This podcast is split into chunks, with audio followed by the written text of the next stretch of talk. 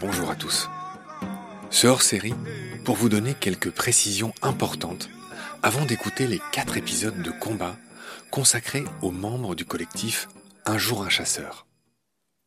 Nous avons enregistré ces épisodes le 11 février 2022, soit huit jours avant le nouveau drame qui a coûté la vie à une randonneuse de 25 ans, Mélodie, tuée par une balle perdue, tirée par une mineure de 17 ans, Mélissa, lors d'une battue au sanglier dans le Cantal, qui s'est déroulée le samedi 19 février.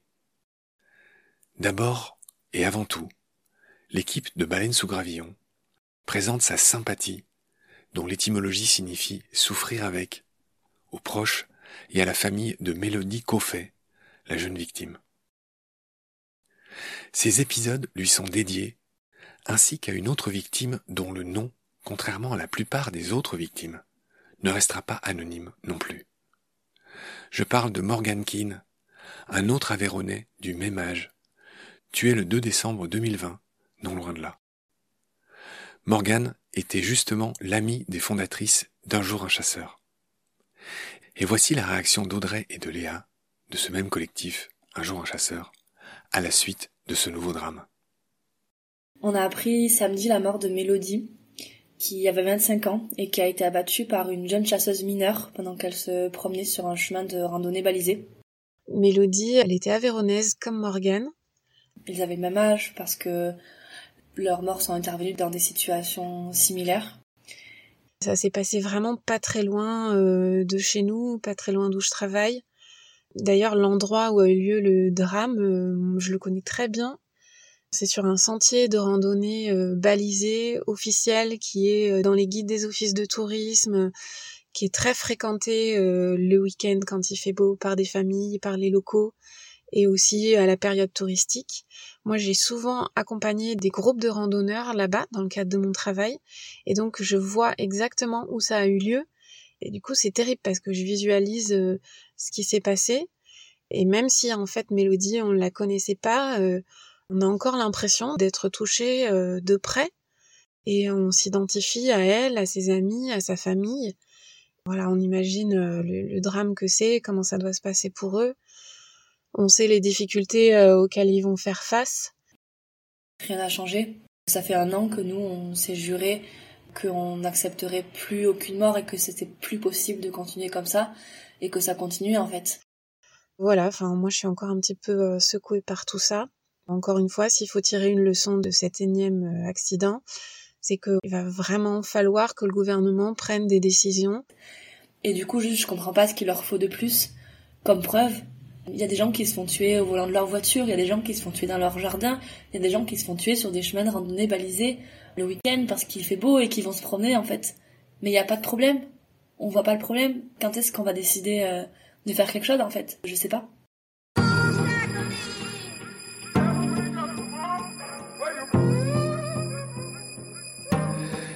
C'est donc à la mémoire de Morgane qu'un jour un chasseur a vu le jour, créé par ses amis comme elles vont le raconter dans les épisodes de combat qui suivent. Leur but est d'éviter que de tels drames ne se reproduisent. Toute notre sympathie et notre amitié aussi vont à nos amis d'un jour un chasseur, remués par ce nouveau drame. Avant de rentrer dans les détails de cette dernière affaire et de vous livrer des clés de compréhension, je précise que les quatre épisodes de combat que vous vous apprêtez à écouter restent totalement actuel et pertinent, même enregistré une semaine avant ce drame. C'est par ailleurs la seule interview en profondeur qui réunit les quatre responsables et fondatrices d'un jour un chasseur, Ujuk comme je les surnomme. Quatre épisodes qui prennent enfin le temps, tout le temps nécessaire de recueillir leur vécu et leurs témoignages. Elles y raconteront aussi les témoignages les plus édifiants et les plus émouvants qu'elles y ont recueillis, depuis que leur compte Insta a libéré la parole pour toutes les victimes des chasseurs. Mila, Léa, Zoé et Audrey détaillent aussi les mesures qu'elles ont proposées à la commission des sénateurs créée à la suite de la pétition qu'elles ont lancée. Des mesures qui tendent à mettre en place un partage plus respectueux et sécurisé de la forêt, pour tous. Pour en finir avec les drames, la peur, la colère et le dégoût causés, quoi qu'ils en disent, par les chasseurs. Des sentiments partagés par près de 8 Français sur 10 en 2022.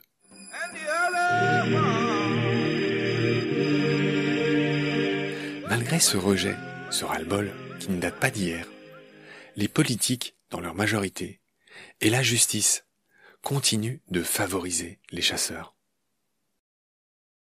Maintenant, je raconte les faits de ce dernier drame pour les rares personnes qui n'en auraient pas entendu parler. Mélodie Coffet, une jeune Aveyronnaise de 25 ans, a été tuée samedi 19 février lors d'un accident de chasse à Cassagnouz, dans le Cantal. Elle se promenait sur un sentier balisé avec son compagnon, quand elle a été atteinte par une balle tirée par une chasseuse mineure de 17 ans. Il s'agissait d'une balle perdue lors d'une battue visant des sangliers. L'auteur présumé du tir, Mélissa, une mineure de 17 ans, a été placée en garde à vue, en état de choc. Le compagnon de la victime, dont on ne parle pas ou peu, a quant à lui été abandonné sur place et ne bénéficie d'aucun soutien des autorités, comme dans la plupart des cas, comme dans le cas de Rowan, le petit frère de Morgan, alors qu'ils étaient tous deux orphelins depuis peu.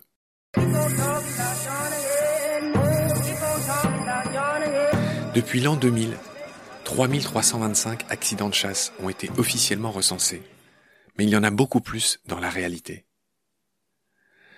Ces accidents ont provoqué la mort de 421 personnes en près de 20 ans, selon le bilan 2020 de l'Office français de la biodiversité, l'OFB, et de la Fédération nationale de la chasse, la FNC. Cela représente, quand on fait le calcul, 158 accidents en moyenne chaque année, dont 20 mortels. L'OFB souligne avec raison que depuis 2000, le nombre d'accidents a baissé de 40% et le nombre de décès de 70%. En 2020, il y a eu 11 morts et en 2021, 7 morts pour 80 blessés. Maintenant, très important, qui sont les victimes? 9 fois sur 10, la victime est un chasseur. Le tireur lui-même ou un autre chasseur. Trois fois sur 10, il s'agit d'un auto-accident, dû à une mauvaise manipulation du fusil ou à une chute de l'arme chargée. La majorité des accidents surviennent lors de chasses au grand gibier, comme les sangliers, dont les adultes sont surnommés les bêtes noires au passage. Ces chiffres sont dénoncés par les associations et par les militants anti-chasse, car ils ne prennent pas en compte les tirs qui tuent ou blessent les animaux domestiques ou de compagnie, ni les balles perdues qui terminent leur course dans une maison, un jardin ou une voiture.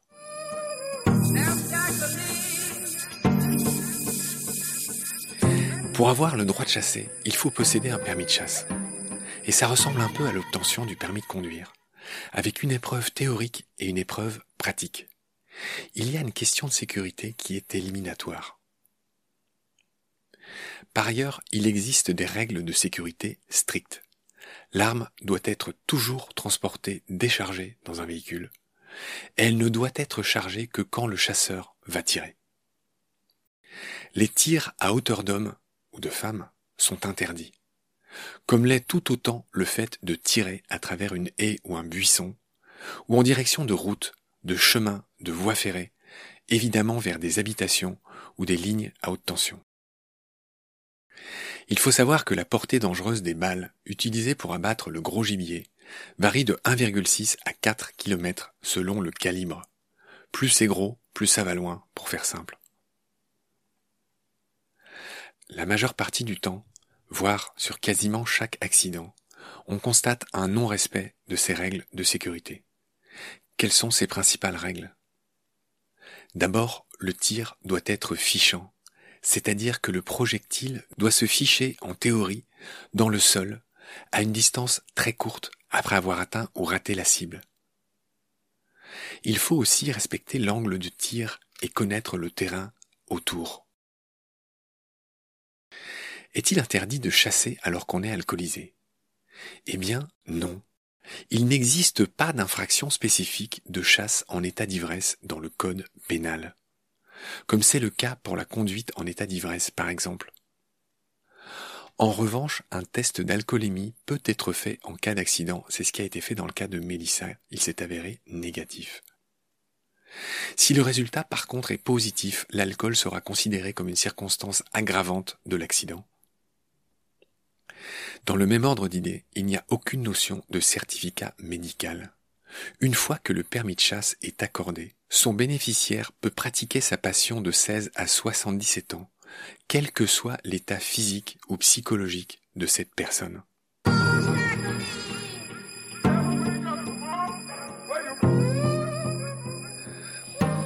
Il faut aussi que vous sachiez que la France est le pays européen qui compte le plus de chasseurs en proportion. La saison de chasse commence en général à la rentrée de septembre et se finit fin février. Ça varie plus ou moins selon les départements. Cela dit, les battues administratives contre les ésodes, ce qu'on appelait autrefois les nuisibles, et le piégeage, par exemple, sont autorisées toute l'année.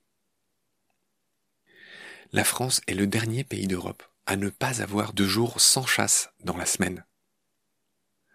Dans les autres pays, les usagers de la forêt savent que tel ou tel jour de la semaine, où que l'on se trouve, ils peuvent se balader sans risque, sauf ceux causés par les braconniers.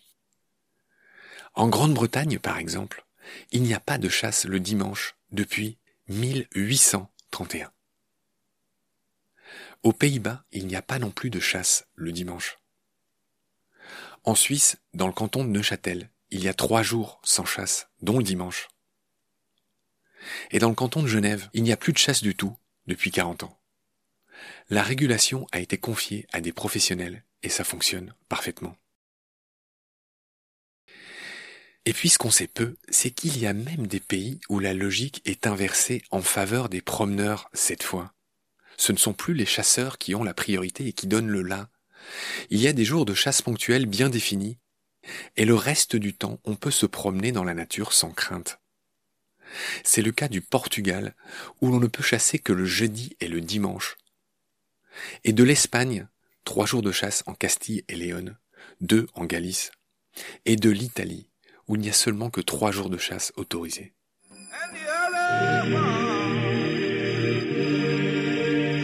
Le jour sans chasse au niveau national dans le week-end, c'est en train de s'imposer clairement. On ne peut plus laisser les chasseurs côtoyer les randonneurs, les familles, les cyclistes, les vététistes, les cavaliers, les gens qui promènent leurs chiens. On peut plus euh, les laisser euh, au même endroit et au même moment. Il faut vraiment là officiellement créer un partage des espaces et un partage dans le temps pour rendre les balades de tout le monde euh, sereines et pour qu'on arrive à, faire cesser ces accidents. On espère vraiment que les choses vont avancer maintenant.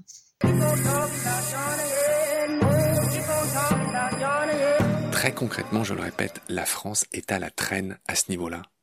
La situation subie par les Français et les usagers de la forêt est totalement le fait du prince politique. Je laisse la parole à Camille Aiguillon, la vice-présidente du collectif Ruraux Pas Chasseurs, qui avait invité Baleine sous Gravillon un jour, un chasseur, hélas passe, à une table ronde le 15 janvier dernier à Fontainebleau. Et cette table ronde avait été enregistrée. Nous en avions fait un hors-série que je vous recommande de réécouter. Ruraux pas chasseurs, un joli nom quand on sait qu'il y a 22 millions de ruraux en France et moins d'un million de chasseurs. Il est donc faux de dire et de penser, contrairement à ce que les chasseurs affirment, qu'ils sont les défenseurs de la ruralité. Je laisse la parole à Camille.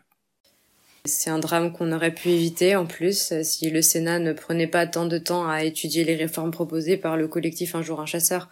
Ceci dit, il y a possibilité euh, d'agir localement dans certains espaces comme les bois communaux, par exemple, qui dépendent des mairies. Les mairies ont ce pouvoir, euh, trop peu de gens le savent, mais ils ont l'autorité pour interdire les chasses sur les bois communaux, comme on a pu le voir à Pont-Sainte-Maxence avec la chasse à cour, par exemple. Ils peuvent dès maintenant faire le premier pas dans la réforme de la chasse. C'est important de le mentionner. Ce qui est dramatique aussi, c'est qu'aujourd'hui, on va nous demander de justifier en quoi la chasse c'est dangereux si on réclame qu'on l'interdise dans les espaces publics. C'est du délire. Les riverains ne s'y sentent plus en sécurité, ça devrait suffire aux élus pour s'inquiéter réellement et prendre des vraies mesures. Il faut que ces élus prennent leurs responsabilités, usent de leur pouvoir pour interdire les chasses dans ces espaces qui, rappelons-le, sont publics et où on nous oblige sans la moindre concertation à cohabiter avec des fusils qui tuent des gens innocents. Il y en a assez, faut que ça s'arrête, tout simplement.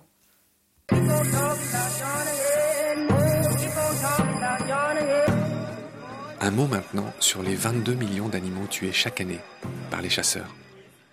Et ça nous fend le cœur, ça me fend le cœur de ne l'aborder que maintenant. Nous qui consacrons nos vies de bénévoles à raconter le vivant pour mieux inciter à le protéger.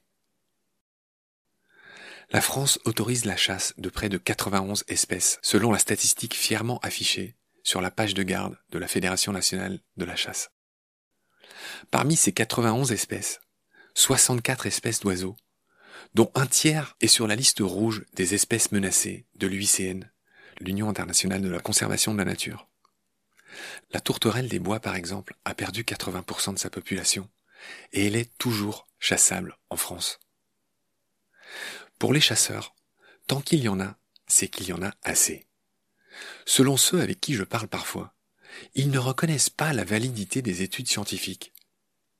C'est leur seule perception et estimation, et celle des amis, qui comptent. La France est ainsi le pays européen qui compte le plus de chasseurs, je l'ai déjà dit, de loin, et le plus grand nombre d'espèces autorisées à la chasse. On le sait peu, sur les 22 millions d'espèces chassables, voici le top 10. L'animal qui a le triste record d'être le plus chassé en France est le pigeon ramier, 5 millions, auquel on a consacré un épisode dans Nomen récemment. Ensuite viennent les faisans, 3 millions. Les lapins, 1,5. Autant de grives. 1,3 million de perdrix rouges. 1,2 million de canards colverts. 1 million de perdrix grises, cette fois. 800 000 sangliers, les fameuses bêtes noires. 700 000 bécasses. 600 000 lièvres et autant de chevreuils. 500 000 renards, et je m'arrête là.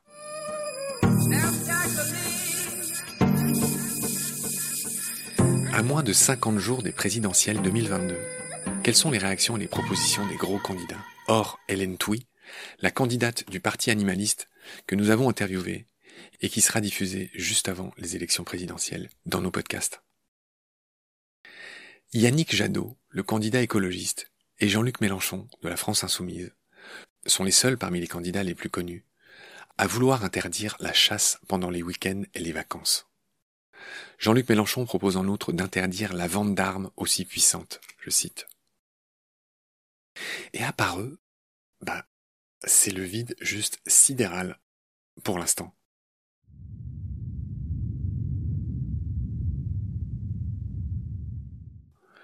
Plus les candidats sont à droite, c'est bien connu, plus ils affichent la volonté de protéger, voire de, ouvrez les guillemets, sanctuariser, fermez les guillemets, les chasseurs, pour reprendre l'hallucinante expression d'Éric Zemmour, qui ne manque ni d'humour ni de piquant. Sanctuariser la chasse et les chasseurs, il fallait oser, pas mal, bien joué. Je considère que la chasse est une tradition ancestrale et qu'elle doit être maintenue, a déclaré Marine Le Pen au lendemain du drame qui a coûté la vie de Mélodie Coffet. Évoquant lui aussi sa tristesse, le président de la Fédération nationale des chasseurs, Willy Schren, a fait savoir que toutes les fédérations de chasseurs sont en train d'être contactées pour qu'il le soit rappelé l'ensemble des règles de sécurité. Un grand classique.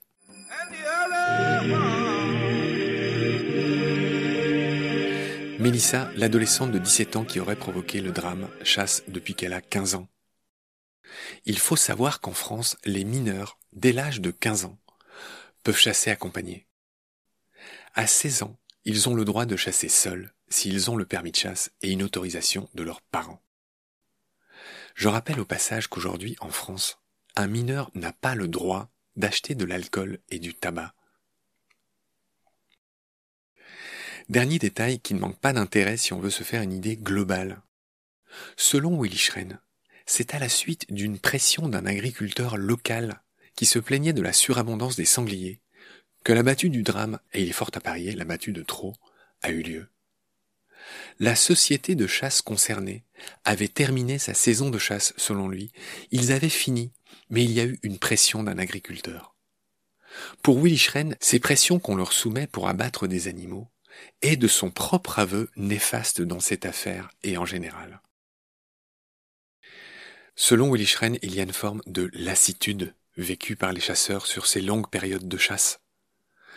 Peut-être qu'à un moment, on est moins attentif, moins rigoureux, a-t-il signalé. Je laisse le fin mot de ce hors-série à Mila, une autre des fondatrices d'Un jour un chasseur. Je vous retrouve avec plaisir dans les quatre épisodes consacrés à Un jour un chasseur. D'ici là, prenez soin de vous et de ce qu'il y a autour de vous, plus que jamais. Au revoir, à bientôt. J'ai constaté qu'il y avait une vraie différence dans la manière euh, dont était euh, traité euh, le drame de manière médiatique en France et dans les autres pays européens et notamment au Royaume-Uni que je connais bien. Comme il n'y a pas de morts liées aux pratiques de chasse au Royaume-Uni, ce qu'ils font, c'est qu'ils couvrent les drames qui se passent en France. Et là, le dernier article qui est paru dans Le Gardien à ce propos, quand on le lit, on voit bien en fait que la France est le mauvais élève de l'Europe. On voit bien que le journaliste, quelque part, s'indigne et s'étonne que des euh, événements comme ça se produisent, que des drames comme ça se produisent. Et on voit bien en fait l'incompréhension de nos voisins européens. Et ça, ça montre tout ce qui, au niveau de la loi en France, est euh, en retard par rapport au Royaume-Uni et puis par rapport à, d'autres pays européens. Donc ça, euh, c'est très peu fait dans les médias en France où on va beaucoup plus minimiser ces drames, déjà en les appelant accidents, et puis en donnant la parole à beaucoup d'acteurs pro-chasse qui vont dire que finalement euh, c'est rien, euh, ça arrive et c'est comme ça, alors que euh, ça ne devrait pas être une fatalité. Et puis ce que je regrette, c'est de voir que la parole est beaucoup moins donnée aux victimes, en fait, en France. Ce qui contribue à invisibiliser l'ampleur de ces drames.